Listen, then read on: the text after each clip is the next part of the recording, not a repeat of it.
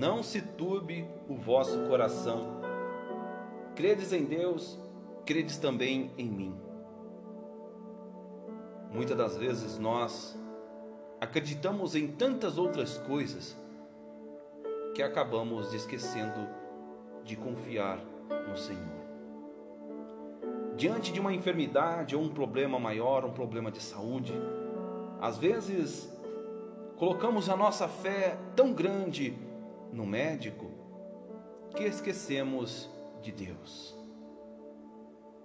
Mas que nesse momento nós possamos elevar os nossos, a nossa fé, o nosso pensamento em Deus e acreditar mais do que nunca que Ele é o médico dos médicos e Senhor dos senhores. Ele é quem dá, é Ele quem tira. Se Ele resolver tirar a vida, ninguém pode fazer nada, nem até mesmo o médico. Mas se Ele quiser nos dar vida, Ele nos dará vida e vida em abundância. Estamos em tempos difíceis. A humanidade caminha a cada vez mais, talvez, distante de Deus, iludida pelas coisas perecíveis dessa terra, deste mundo, mas que nós possamos abrir os nossos olhos espirituais, porque quem tem ouvido, ouça o que o Espírito diz às igrejas. Que nós possamos olhar para dentro de nós e, diante dos momentos difíceis da vida, nós possamos lembrar, mais do que nunca, que existe um Deus. Um Deus que vela por cada um de nós, um Deus que está ao nosso lado 24 horas por dia um Deus que conhece o coração, que sonda os pensamentos. Um Deus que te formou antes que você fosse formado no ventre da tua mãe, ele já te conhecia e ele já tem um plano maravilhoso para você. E muitas das vezes nós questionamos a Deus: Deus, por que tanto sofrimento? Deus, por que tanta angústia? Por que eu não consigo isso? Por que eu não consigo aquilo? mas nós devemos apenas confiar em o Senhor. Nós devemos entregar os nossos caminhos ao Senhor, pois a Bíblia nos ensina: entrega os teus caminhos ao Senhor, confia nele, e o mais Ele tudo farás.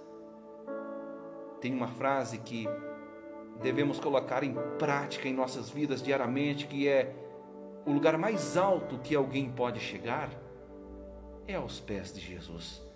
Não existe lugar mais alto no mundo do que estar aos pés de Jesus.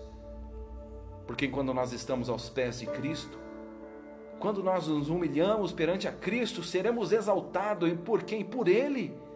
Porque a Bíblia nos ensina que aquele que se humilha é exaltado, aquele que se exalta será humilhado. E bem-aventurado aqueles que se humilham diante de Deus, aqueles que colocam o seu rosto no pó e clamam e oram e buscam a Deus com todas as suas forças, com toda a sua força interior dentro de, de si. Que possamos voltar novamente, nos humilharmos diante de Deus, colocamos diante de Deus a nossa confiança, porque Ele, Ele é quem peleja por nós, nessa peleja não tereis que pelejar, é Ele quem peleja por nós, nós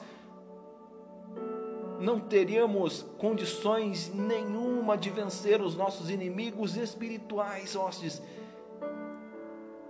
espirituais da maldade que estão nas regiões celestiais. Mas com Cristo somos muito mais que vencedor. Com Cristo podemos vencer qualquer enfermidade, qualquer outra doença. Ele só está esperando o momento de tomarmos a, tomarmos a, a atitude de dizer, ó oh Deus, eis-me aqui, ó oh Pai, eis-me aqui, Senhor Deus, faça de mim um instrumento, faça de mim o que quiseres. nos entregarmos por completo a Deus, não deixar que as ilusões desse mundo venham nos tirarmos, tirar do caminho certo, e o caminho é Jesus, porque Ele é o caminho, a verdade e a vida, e ninguém vai ao Pai senão por Ele. Existem caminhos que aos olhos dos homens parecem ser caminhos bons, mas que ao final deles são caminhos de morte. Que nós possamos trilhar o caminho de Jesus, que apesar de ser estreito, apesar de ter grandes dificuldades e obstáculos, que ao final dele é um final de descanso, paz eterna.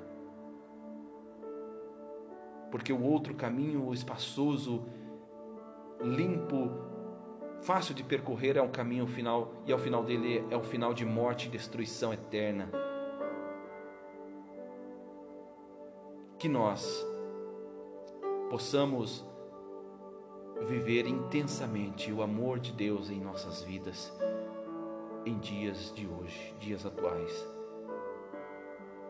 Que Deus nos abençoe.